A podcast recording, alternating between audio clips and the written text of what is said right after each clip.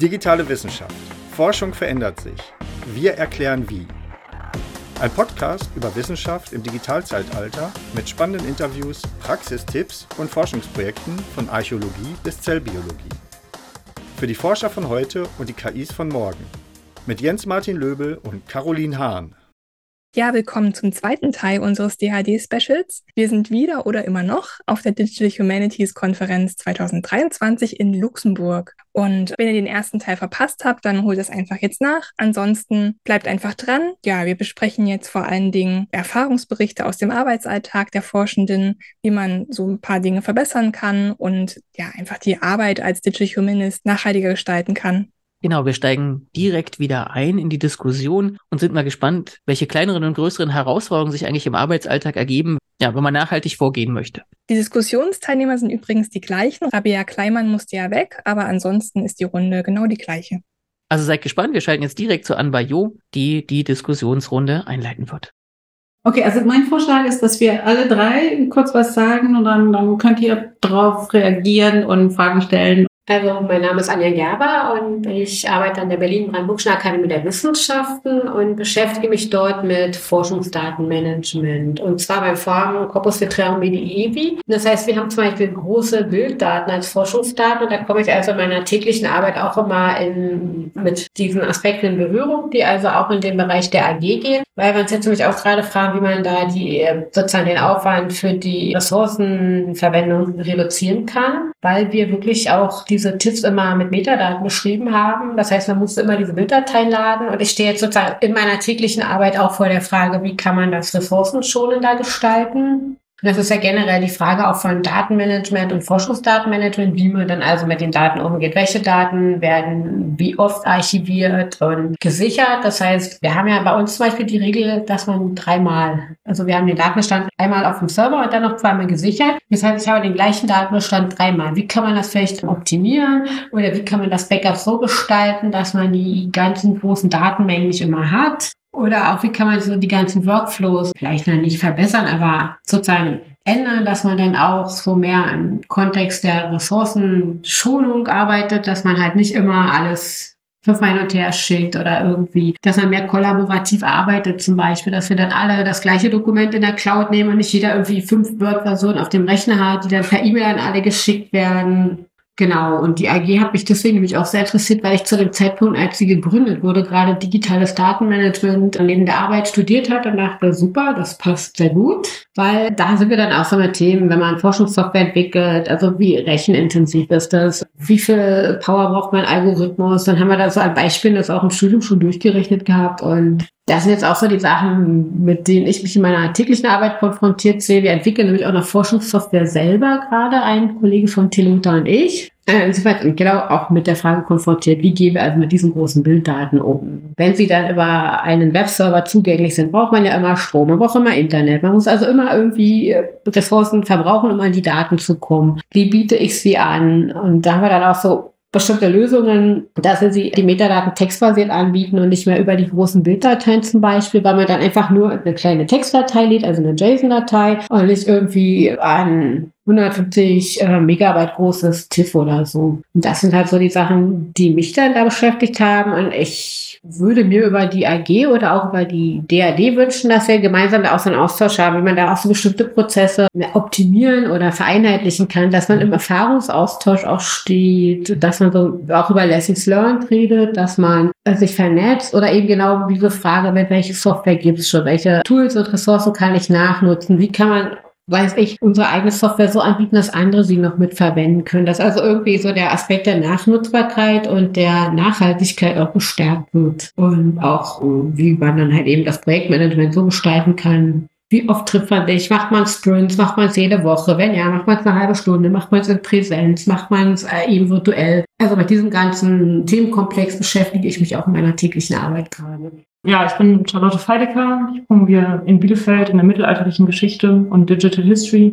Und ich nehme schon die Klimakrise sehr stark so als Krise irgendwie wahr und habe für mich gemerkt, also auch jetzt so eine Reflexion, was in der Vorbereitung auf den Workshop und auch davor, aber eigentlich, dass ich das manchmal total schwierig finde, so das Mittelalter zu erforschen. Wenn ich sehe, irgendwie eigentlich erscheinen mir so ökologische Themen gerade viel dringlicher irgendwie. Und das, ja, ist ein Problem, was ich nicht letztendlich irgendwie gelöst bekomme im Moment, aber wo ich das Gefühl habe, äh, mir hilft es irgendwie auch so die digitalen Ansätze so ein bisschen als Chance zu sehen, das Thema irgendwie stärker einzubringen und ja, vielleicht auch so über eine Methoden Herangehensweise stärker zu reflektieren, was die Forschung für den ökologischen Fußabdruck hat. Und habe aber manchmal das Gefühl, dass so in der Institution oder so in einem Prozess des Promovierens ich eigentlich das immer so ein bisschen vom Ende denke und so denke, ah, ich produziere irgendwie Daten und ich möchte die gerne fair publizieren und am liebsten auch so immer wieder, also dass ich eigentlich immer, wenn ich was ändere, einfach das schon publiziert ist und alle das nachnutzen können. Also es eine hohe, eigentlich mit diesen Fair Data Perspektiven eine hohe Nachnutzbarkeit gibt und habe das Gefühl, dass es aber gerade im Prozess der Promotion wenig Anerkennung dafür gibt. Also es immer noch so ein bisschen in den Köpfen verhaftet ist, es sollte am besten, also ich irgendwie drei Jahre in meinem Kämmerlein forschen und dann irgendwas publizieren und das finde ich manchmal irgendwie schwierig. Also es sind schon auch in der Institution bei mir oder im Fachbereich wird es schon angestoßen, auch Daten zu publizieren, aber ich habe das Gefühl, ich würde es gerne manchmal radikaler denken, als es so in diesem Forschungsprozess in der Promotion irgendwie möglich ist. Und ja, habe das so als Dauerthema für mich, dass ich denke, was, was mache ich da eigentlich mit meiner Lebenszeit?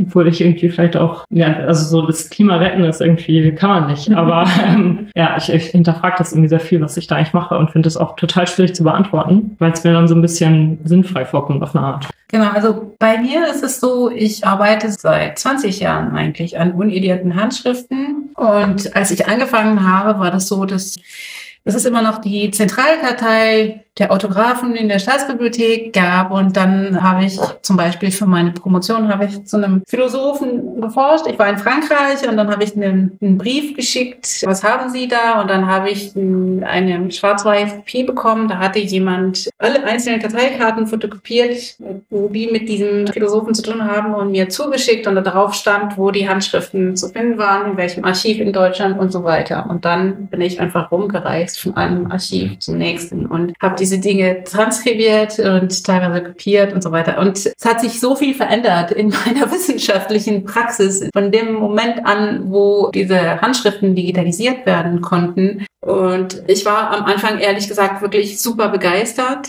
und sehr lange Zeit, weil ich gemerkt habe, so werden die Ergebnisse meiner Forschungen viel mehr Menschen zugänglich gemacht, als es je der Fall hätte sein können, wenn ich meine Dinge transkribiert hätte und in, in Buchform publiziert hätte. Und die Idee, dass das eine digitale Edition einfach so viel Wissen so vielen Menschen bringen kann, das hat mich sehr lange Jahre beflügelt. Ich habe mir gedacht, das ist eigentlich sehr schön, weil Wissenschaft nicht mehr etwas ist, was unter WissenschaftlerInnen betrieben wird, sondern es ist wirklich Teil der Welt. Und ich habe dementsprechend, wie gesagt, eine digitale Edition mit Hochauflösungsscans aufgebaut. Und irgendwann habe ich gemerkt, das ist alles eigentlich kontraproduktiv, weil es sind überhaupt nicht alle Menschen auf Erden, die Zugriff haben auf meine digitale Edition, weil man schon mal eine sehr gute Internetverbindung braucht, um überhaupt ranzukommen. Dann braucht man einen richtigen Browser, um sich die Sachen anzeigen zu lassen und dann und so weiter und so fort. Das heißt, wo ich mir vorgestellt habe, dass ich für die ganze Welt Dinge zur Verfügung stelle, war ich immer noch in einem sehr privilegierten Rahmen oder mein, mein Denkraum war sehr eng im Endeffekt. Und als ich dann realisiert habe, weil ich das so aufgestellt habe, wird extrem viel Energie verbraucht, um diese Hochauflösungsscans anzuzeigen zum Beispiel. Das heißt, die Leute, die schon mal nicht die Internetverbindung haben, um sich die Sachen anzeigen zu lassen, die sind diejenigen, die praktisch die direkten Klimafolgen davon haben werden, dass die anderen schnelle Internetverbindungen haben, um sich meine Sachen anzuzeigen. Und das ist für mich ein Moment gewesen, als das mir das klar geworden ist in der Form, wo ich wirklich extrem gezweifelt habe an Age im Allgemeinen und überhaupt die Art und Weise, wie Wissenschaft funktioniert. Und ich bin wirklich von einer gewissen Euphorie für Open Science zu komplette, also nicht Depression, aber einfach, ich, ich wusste nicht, wo es lang geht, wenn es dann doch so ist, dass es gar nicht so ist, wie ich es mir vorgestellt hatte. Und zu diesem Zeitpunkt war für mich auch die Schwierigkeit,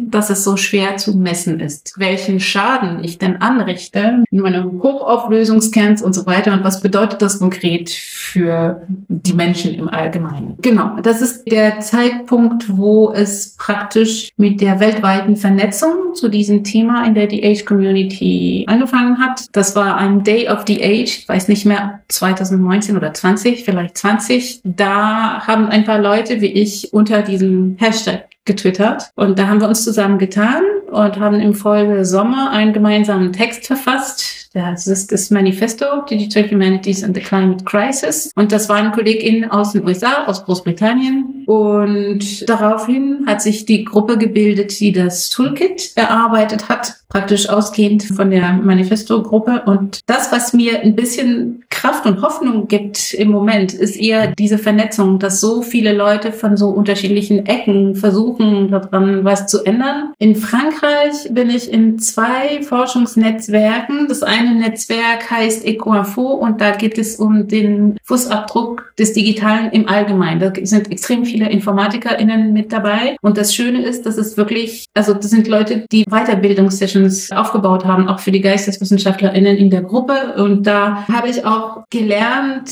damit umzugehen, dass ich diese technische Kompetenz genau zu bemessen, was da und da und da zu bemessen ist, um genau eine Stellungnahme zu entwickeln und so weiter, das nicht unbedingt notwendig ist, die, das alles zu beherrschen, um ein Bewusstsein zu haben und auch in den Geisteswissenschaften Dinge verändern oder versuchen zu verändern. Ich bin auch in einem Netzwerk, das heißt Labo 1.5, das versucht, den Fußabdruck der Forschungsaktivitäten und der Lehraktivitäten in den Hochschulen zu messen und darauf basierend Empfehlungen zu entwickeln. Das ist, wie gesagt, in Frankreich sehr zentralisiert. und die AG Greening the Age im deutschsprachigen Raum ist für mich das Konkreteste von allem, weil ich da das Gefühl habe, ich bewege mich in meiner wissenschaftlichen Gemeinschaft und da können wir wirklich gemeinsam etwas bewegen. Und in den anderen zwei Netzwerken bin ich praktisch die einzige Germanistin, wie das halt so ist. Aber hier habe ich den Eindruck, dass es ist wirklich, was Rabea auch gesagt hat, die Möglichkeit in der Community und für die Community zu handeln. Und Anja und Charlotte haben auch gesagt, teilweise gibt es ein gewisses Gefühl der Absurdität, warum mache ich überhaupt das, was ich mache? Und ich glaube, die Arbeit in der AG und überhaupt dieses Gefühl, okay, es gibt eine Community, die damit etwas anfangen kann, ist für mich auf jeden Fall etwas, was wirklich was Positives reinbringt in dieses ganze extrem selbstkritische eigentlich Prozedere da bei der, bei der ganzen, genau, diese Entwicklung, die, glaube ich, man unbedingt durchmacht, wenn man anfängt, so grundlegend zu hinterfragen, was man macht, wie es jetzt bei diesen Fragestellungen der Fall ist. Genau. Also insofern denke ich auch, dass die Ideen, die Rabea gegeben hat, um mehr in Richtung Community Building zu gehen, dass es genau die Richtung, die wir gehen sollten, wäre. Zumindest mein persönlicher Eindruck. Ihr könnt entweder Fragen stellen oder selbst was erzählen zu eurem Standpunkt oder einfach die Diskussion fortsetzen, die wir seit heute Morgen haben. Das ist alles sehr offen, wie ihr das jetzt gestalten möchtet. Ich habe vielleicht was direkt zu dir an. Ja. Weil ich habe, als du das erzählt hast mit der Begeisterung für digitale Edition, habe ich gedacht, ah, ich glaube, ein bisschen bin ich da gerade dran noch. Weil ich so denke, ah, so eine richtig gut, auch mit Semantic Web Technologien vernetzte digitale Edition wäre so das größte Maß an fairer Datenaufbereitung, die möglich ist. Mhm. Und das so ein bisschen mir, glaube ich, so einen Sinn oder eine Perspektive in der Arbeit gibt manchmal, dass ich denke, das würde ich eigentlich gerne machen, weil dann kann ich was was zur Verfügung stellen, was andere weiter benutzen können. Aber ja, ich denke dann auch manchmal was, also auch gerade als wir, Anja, dort ist das ja auch schon mal bei einem Projekttreffen irgendwie eingebracht, dieses Problem mit den hochauflösenden Bildern. Und dann habe ich auch gedacht, ah, eigentlich steht immer in den Maßgaben zu besonders guten digitalen Editionen, es muss ja hochauflösende Bilder haben und so. Und ja, aber da so das Gefühl, es fehlt vielleicht so eine Anleitung oder so. Wie kann ich eine möglichst ressourcenschonende digitale Edition machen? Oder vielleicht fehlt auch so eine Forschung dazu. Und ich habe mich da auch gefragt, eben bei Rabeas Perspektiven, oder vielleicht ist das auch was, was wir irgendwie diskutieren können, ob überhaupt es auch eine Perspektive ist, Forschung in diesem Bereich zu betreiben. Also zu sagen, wir brauchen eigentlich Menschen, die sich wissenschaftlich beschäftigen oder irgendwie erforschen, wie man es sinnvoller ökologisch umsetzen kann. Oder ob das eigentlich ein Thema ist, was gar nicht wissenschaftlich äh, bearbeitet werden muss, sondern, also ich sage jetzt mal so klassisch in unseren Menschen, die dann Bachelor oder Master oder Doktorarbeiten über solche Themen schreiben, oder ob das mehr so was ist, was daneben passiert oder passieren sollte. Also in Frankreich gibt es immer mehr Promotionen zu dem Thema, weil es Gelder dafür gibt weil die Ministerien sich damit in gutes Gewissen erkaufen und dass die Forschung zu dem Thema fördern. genau, aber das ist auch nicht unbedingt, für mich ist es schon an der Grenze zum Greenwashing. Ja. Also ich finde es auch schwierig, so ökologische Aspekte in den Arbeitsalltag einzubringen. Wir haben ja seit Jahren auch so bestimmte Workflows, äh, dass, also, dass wir mit den großen Bildern arbeiten, wie sie einmal bei uns vorhalten, dort ja mit Metadaten versehen, die wir dann in die großen Bilder schreiben und dann für die Online-Publikation den einen bestimmten Teil der Bilder in Kopie auf den Server einer anderen Akademie laden. Dort werden sie online natürlich erstmal als JPEG angeboten. Das ist ja schon gut. Und man legt sich dort dann explizit auch das TIFF dann als Original runter. Aber ich habe im Prinzip ja trotzdem zweimal das gleiche Bild. Ich habe es einmal bei mir im Datenbestand und ich habe es einmal dort auf einem anderen Server. Statt zu sagen, man zieht sich das irgendwie über bestimmte semantische Technologien und sagt, so, hier ist das Bild, wir verlinken und das Original liegt nur einmal bei uns und wird dann dort angezeigt oder so. Und ich, also es ist schwierig, diese Arbeitsabläufe dann auch mal zu diskutieren, weil dann dadurch, dass wir eben interakademisch sind und zwei Akademien beteiligt sind, dann heißt das, die sind dafür zuständig, die sind dafür zuständig dass man das nicht irgendwie miteinander vernetzen kann oder so. Also ich habe jetzt in den letzten Jahren da auch einige Fragen und dadurch, dass auch mein Kollege, mit dem ich diesen Metadaten-Editor entwickle, sich auch solche Fragen stellt, warum haben wir das Bild eigentlich zweimal? Warum haben wir es nicht bei uns und da wird es nur verlinkt, sondern warum lade ich es runter auf einen anderen Server wieder hoch und oder wie gebe ich Bilder an Dritte weiter? Wir haben ja auch viele, die dann unsere Bilder zum Beispiel haben wollen für Publikation. Das heißt, ich lade sie runter, schicke sie mit B-Transfer oder packe sie in unsere Own Cloud-Lösung und biete sie dann zum Download an, statt zu sagen, okay, wir haben eine Erfassungsumgebung, die wird zukünftig auf einem Webserver liegen. Und wie kann ich dann sagen, okay, dieses Bild kriegt dann einen Link und ich kann es halt verschicken nur diesen Link und der andere holt sich dann halt über den Link. Momentan schicken wir halt also wirklich dann große Bilder mehrfach durch die Gegend. Und da stelle ich mir auch die Frage nach Kosten und Ressourcen. Ja, Antwort auch mal auf. Ich kann auch bei euch alle drei so ziemlich viele Punkte nachvollziehen. Also, einerseits diese Frage, ist das ob sinnvoll, was ich hier mache? Und müsste ich einfach anderes machen, sonst auf die Straße gehen, was auch immer. Andererseits habe ich sozusagen diese institutionelle Perspektive eben auch. Also ich arbeite im Hessischen Landesarchiv, das heißt, wir haben auch extrem viele Digitalisate, also wir sind dann bei mehreren Terabyte, die dann durch die Gegend äh, gefahren werden, gebackupt werden und so weiter und so fort. Sind dabei jetzt seit Jahren dafür überhaupt eine zentrale Speicherlösung aufzubauen, anstatt das irgendwo halt verrotten zu lassen. Und das ist ja auch der Punkt, man sagt, wir haben jetzt schon ganz viel investiert da rein, wir wollten sich irgendwie verfallen lassen und einfach irgendwie Warten, bis Festplatten kaputt sind, sondern es soll irgendwie sinnvoll verarbeitet werden und in Workflows gebracht werden werden. Und auch gerade dieser Punkt, ich finde es spannend, dass es sozusagen inter, insbesondere in einer Situation schon quasi nicht funktioniert, dass man, also dann die Sachen miteinander verlinkt, weil das auch mal der Gedanke ist. Ne? Wir haben ganze Digitalisierungsprojekte in großem Umfang, die mit verschiedenen Unis dann gemacht wurden. Klar, da muss es jede Bibliothek, jede Uni nochmal einzeln bei sich bekommen und die kriegen eine eigene Kopie und alle haben es bei sich selbst und äh, legen es dann dahin. Aber es gibt keine Möglichkeit dazu sagen, wir machen irgendeine ordentliche ID da dran und für, dann zieht sich auf einer Stelle. Ich meine, eine Technik ist im Grunde da, aber es hat niemand Infrastruktur so richtig und ist bereit dann zu sagen, ja, wir übernehmen diesen Part. Also es gibt Projekte, die sind, die werden einfach angelegt, dass gesagt wird, okay, ihr seid nachher dafür, dass ihr Daten behaltet, aber auch nur, weil wir inzwischen auch im Kontext von NFBI gesagt haben, wir machen sowas, wir machen in der Politur für Digitalisate, über das dann alle anderen zugreifen können, Best IDs und so. Aber das ist eben noch im Aufbau. Andererseits kann ich, das drittes, Anne, ich kann total auch diesen Aspekt dieser Euphorie und das runter nachempfinden. Und ich habe das Gefühl, es ist nicht sozusagen nur bezogen auf, auf diesen Aspekt so, sondern vielleicht insgesamt auf die gesamte Geschichte, Vernetzung, Internet, Open, Everything und, und alles andockende. Also ich war jetzt ja heute Vormittag und gestern auch in einem Workshop von Data Feminism. Und auch da ist es so ein bisschen so, ich denke, okay, es gab diesen, wo es sozusagen Open Everything und so weiter und so fort, aber irgendwann ist so ein bisschen dann die Ernüchterung da und die Fragen nach Machtstrukturen, die Fragen nach Privilegien sozusagen sich dann immer wieder durchsetzen. Und wo auch dann davon bin ich jetzt ja eigentlich Teil und, und ja, sind es dann, also gerade bei uns in der Staatsarchiv, das sind natürlich immer so Sachen, wo man sagt, okay, die Daten sind von vornherein irgendwie biased oder sozusagen aus bestimmten Machtbildern auch entstanden und sie bilden auch bestimmte Bevölkerungsgruppen ab oder bestimmte Handlungen ab und nicht irgendwie alle und gerade für Leute, die dann irgendwo anders sind und nachher viele der Klimakrise leiden, für die ist es eigentlich gar nicht gut, sondern äh, klar, wir sagen jetzt, wir wollen alles digital nutzbar machen und müssen irgendwie digital erreichbar sein und es sollen auch die ganzen Leute, vor allem aus den USA, die es da gerne sehen wollen, weil sie irgendwie hessische Vorfahren haben, da rankommen. Aber ja, das sind natürlich auch die ja, wahrscheinlich Institute da sitzen und äh, nicht direkt zu viel davon nachdem sie sind natürlich, aber genau diese globale Ungleichheit dann wieder sich reproduziert. Also ja, hoffe auch, dass die Vernetzung da wenigstens so ein Lichtschimmer oder irgendeine Perspektive dann, dann wieder bringt. Also ich hatte schon ja, gesagt, wie gesagt, bei Europäern gibt es dann auch wieder ähnliche Bestrebungen und ja, in diesem Sinne ist es auch nicht irgendwie sinnvoll, davor zu gehen. Deswegen habe ich andere eben auch eingebracht, bei uns im Team tatsächlich auch jemand, der eben bei uns im Rechenzentrum zuständig ist, diese ganzen Sachen zu machen, also da auch dabei Sachen hochgebracht, wie zum Beispiel, dass man Windkraftwerke baut und in die Windkraftwerke rein, in die Rechenzentren rein, weil einfach dann sich sozusagen die, die Server da durch die Höhe selber fühlen können und eben der Strom sofort quasi da ist, eh vernetzt werden müssen. Also die Frage nach den Bilddateien würde mich brennend interessieren. Ich wüsste nicht genau, wer daran fort. Also es gibt ja den, den F-Standard. Ich würde gerade sagen, das ist ja eigentlich das ist das eine Lösung. ja, genau, also das ist auch das, wo ich, wo ich die Hoffnung habe. Ich wollte ja Raum wo ich Hoffnung habe, dass auch nicht das, wo ich dann sage, okay, es werden dann nur die kleinsten Dinger geladen, erstmal nur. Ja. Und dann kann ich trotzdem einfach äh, unbegrenzt reinzoomen, dass das ein Aspekt ist und die auch genau, die auch trotzdem die Themen auf dem Schirm haben und vielleicht auch dann noch ein bisschen mehr da in die Richtung mitdenken. Ja, gut, wenn ihr das bestätigt, dass das die Perspektive ist. Da sind wir auch dabei, genau, wir sind auch dabei, F, also sowohl bei uns als auch für die Online-Webseite zu implementieren. Aber das ist halt auch ein Prozess, der halt irgendwie auch so seine Zeit dauert. Ja. Und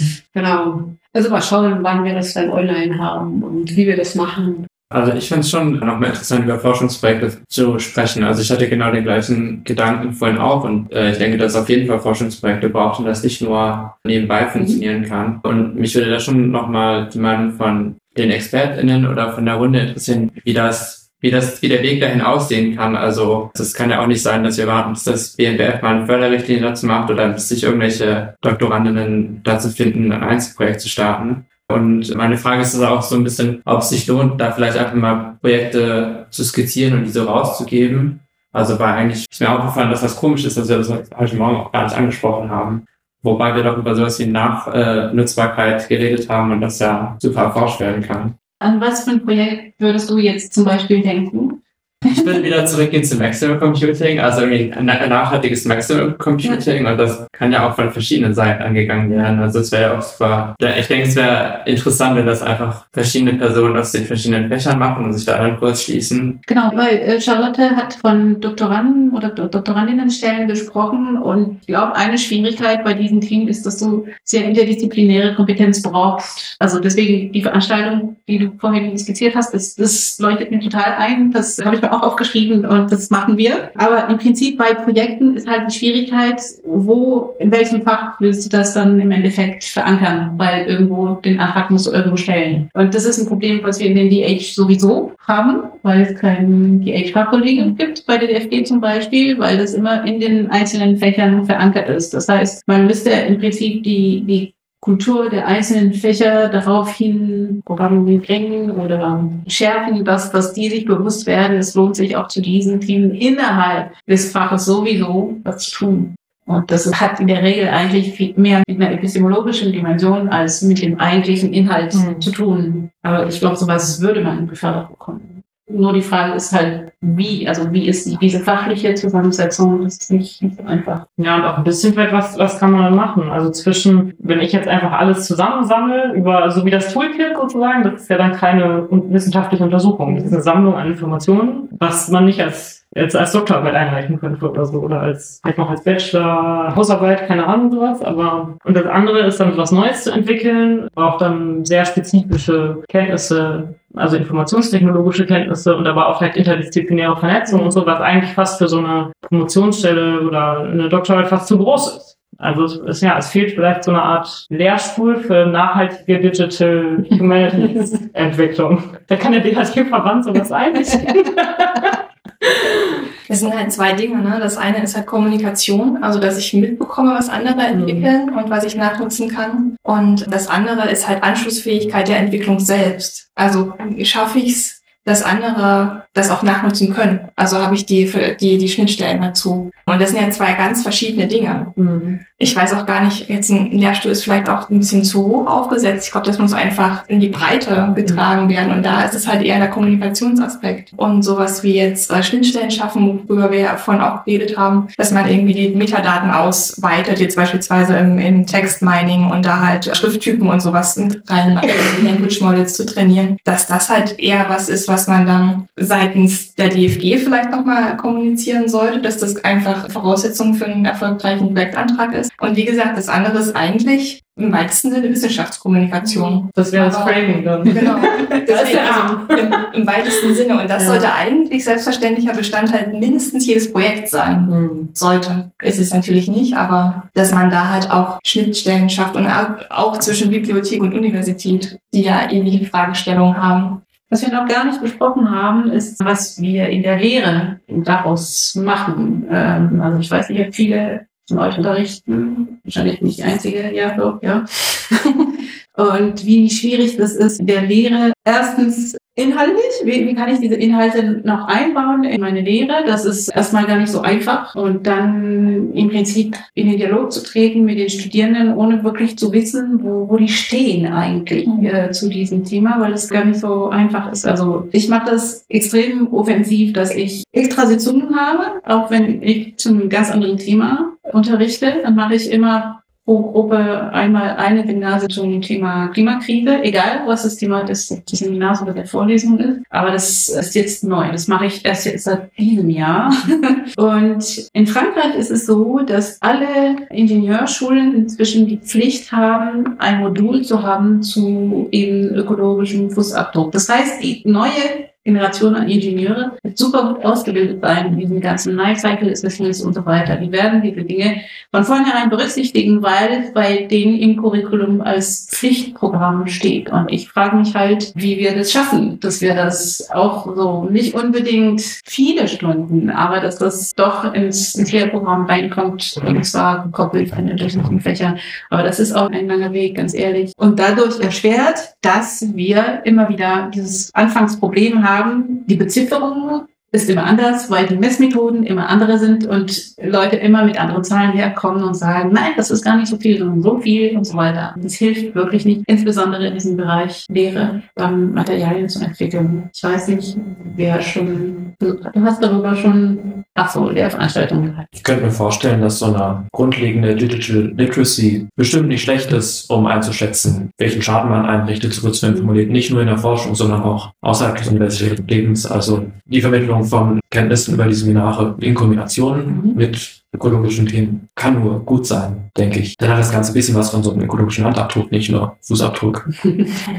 Ja, die Bielefeld, doch, die Ja, Literacy, ist da was drin? Ich habe auch gerade überlegt, also in dem Programm, glaube ich, bin ich jetzt nicht sicher, aber mein Eindruck ist nicht. Ich muss mir mal angucken. Aber was wir haben, ist so eine Vorlesungsreihe, wo auch ökologische Themen thematisiert werden, die auch so aus dem Zusammenschluss aus Mittelbau, ich weiß gerade nicht, wer an ProfessorInnen dabei ist, aber ich glaube auch Professoren und Studierenden zusammen so ein bisschen entwickelt wurde, auch die Themen. Und die Studierenden können sich das in so einem, ja, also es gibt so Module in den meisten deutschen Studiengängen, die so ein bisschen Wahl, Wahlpflichtprogramm sind. Also man muss irgendwas machen, aber kann selber aussuchen, was und da können die sich das anrechnen. Das ist zumindest zur Wahl steht. Das ist vielleicht ein erster Schritt, aber davon besuchen das natürlich nicht alle. Ja. Aber ich denke, es könnte auch ein Thema sein in Digital History Studiengängen oder in Digital Humanities Studiengängen und ich muss mir mal näher angucken, was sie, was sie eigentlich so machen. Genau, was, was ich dann äh, oft einsetze, wenn ich dann merke, dass das Vorlesungsformat nicht wirklich passt, ist dieses Climate Fresk. Das ist ein Kartenspiel. Ich glaube, einmal ein Karten- und Rollenspiel, kann man sagen. Und das braucht drei Stunden im Prinzip, um einmal durchgemacht zu werden. Das sind unterschiedliche Karten mit Fakten aus dem IPCC-Report und die werden kommentiert auch mit konkreten Beispielen. Und das Ziel ist, dass die Teilnehmenden diese Karten ordnen und Verbindungslinien ziehen zwischen den unterschiedlichen Fakten, keine Ahnung, Überschwemmungen und Hitze, Dürre, Biodiversitätsverlust mit ganz konkreten Beispielen und so weiter. Und am Ende selbst ihre Schlussfolgerungen ziehen aus dem Ganzen. Also einfach dieses Gesamtbild rekonstruieren mit den Verbindungslinien zwischen den unterschiedlichen Fakten und selbst festzustellen auf dieser Grundlage, wie systemisch das Problem ist. Dass man nicht einfach einzeln die Dürren und den Biodiversitätsverlust betrachten soll, sondern dass das zusammenhängt. Und es gibt, also wenn man es einmal selbst unter der Anleitung einer trainierten Person gemacht hat, dann kann man selbst dann weitere Personen weiterbilden, die dann auch das dann weiter nutzen. Und es gibt davon, glaube ich, eine deutschsprachige Variante, eine englischsprachige auf jeden Fall. Es kommt von Frankreich, aber das ist inzwischen sehr weit verbreitet und wird, wird oft eingesetzt, auch an Schulen. Also ich weiß, dass LehrerInnen an Schulen, wenn die auch ein bisschen dieses an Anleiten machen wollen, die verwenden Fresk sehr gerne. Aber solche, solche konkrete Materialien bräuchten wir, also bräuchten mehr davon im Prinzip, um je nach pädagogischer Situation relativ flexibel zu sein, je nach Publikum, also wer da sitzt und was die, was die Erwartungshaltung ist. Und gibt auch MOOCs inzwischen, die mit, mit diesen, auch mit unterschiedlichen Aspekten befassen. Es gibt einen MOOC über Ecological Impact of ICT. Dazu gibt es einen MOOC, der ist auf Englisch und wir entwickeln weitere MOOCs zu unterschiedlichen Aspekten. Aber das ersetzt alles nicht, was im Prinzip im Seminarraum passiert. Also die Leute, die diese MOOCs machen werden, sind die Leute, die sowieso sensibilisiert sind und sich dafür interessieren. Und den, den ersten Schritt können wir nur wir DozentInnen im, im Seminarraum machen, dass die Leute überhaupt die Lust entwickeln, diese Themen näher zu interessieren. Kannst du vielleicht noch einmal kurz sagen, was MOOCs sind für die Ach Hörer? so, ja. MOOC, Massive Open Online Courses, genau. Das sind Lehrmodule, die man komplett online belegt und wofür man auch Punkte erwerben kann und so ein Zeugnis, ich habe dieses MOOC erfolgreich durchgemacht mit so und so vielen Punkten. Also das kommt zum Beispiel in Frankreich oft vor in der Pflichtausbildung von DoktorandInnen, dass die bestimmte MOOCs durchmachen müssen oder absolvieren müssen. Und die sind so gedacht, dass man nicht unbedingt ein Fachspezialist sein muss, um, um das zu machen, sondern einfach nur an der, der Frage interessiert. Und es gibt halt diesen einen MOOC zu dem Impact des Digitalen, wozu der Link bestimmt dann im Kommentarfeld Klar. zu finden sein wird im Endeffekt. Ich glaube, wir sind jetzt noch gar nicht auf deine Frage eingegangen, ob du quasi als Medievistin überhaupt Medievistin sein darfst bei der aktuellen Krise.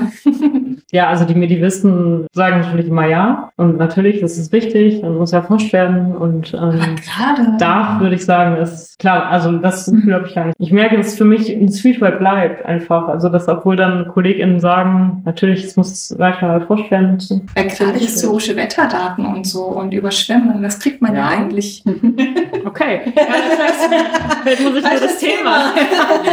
ja, vielleicht muss das Thema einfach ändern. Also das ist nicht ganz spannend. Ich hatte im Studium mal eine Vorlesung, also es ist eine Sitzung, an die ich mich sehr gut erinnere. Da ging es so drum, ja, in Chroniken, wie Herrscher dargestellt wurden und dann in welchem Zusammenhang das zu Wetterphänomenen stand. Also wenn es Land Dürren gab oder so, dass das dann auch als ausgelegt wurde als schlechte Herrschaft, weil Mhm. ähm, der Herrscher bei Gott in Ungnade gefallen ist und deshalb schlechtes Wetter längerfristig da ist. Und das fand ich einen spannenden Aspekt. Aber ich habe das Gefühl, dass, also wenn ich mich jetzt mit mittelalterlichem Wetter beschäftige, trotzdem die Probleme sind nicht die, die wir heute haben eigentlich. Oder es, es würde nicht dazu beitragen, unsere aktuelle Klimakrise zu darauf einen Einfluss zu nehmen, dass ich mittelalterliches Wetter erforsche, denke ich. Oder welche, Ja, doch, welche also Einfluss das- könnte das- sein? Das Faktenwissen wird einfach gesteigert, ne? also wie sich Mhm. historisches Wetter entwickelt hat und wie unterschiedlich das zum aktuellen Wetterklima Mhm. äh, Schrägstrich ist.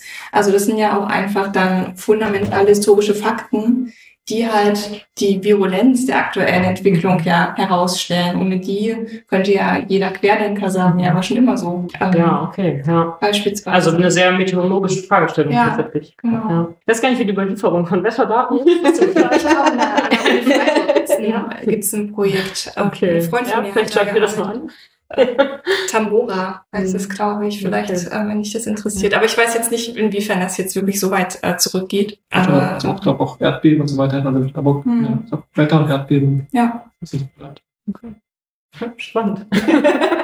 Ich, hab meine, immer- du ja, so die- hier in deiner ja. Wissenschaft, also in deiner Wissenschaft. Genau, also das ist auch was, wo ich einfach die, Ja. die AG als was sehr Positives wahrnehme, um dieses Thema zu adressieren oder auch irgendwie einen Austauschraum zu haben und das ein bisschen zusammenzubringen. Mhm. Aber ich habe immer eher so gesehen, diese, diese digitalen Methoden als Möglichkeit, ja, dieses Umweltthema, sag ich mal, zu adressieren. Am Beispiel von jetzt dem mittelalterlichen Aspekt vielleicht. Aber ich denke mal nach über die Wetterdaten.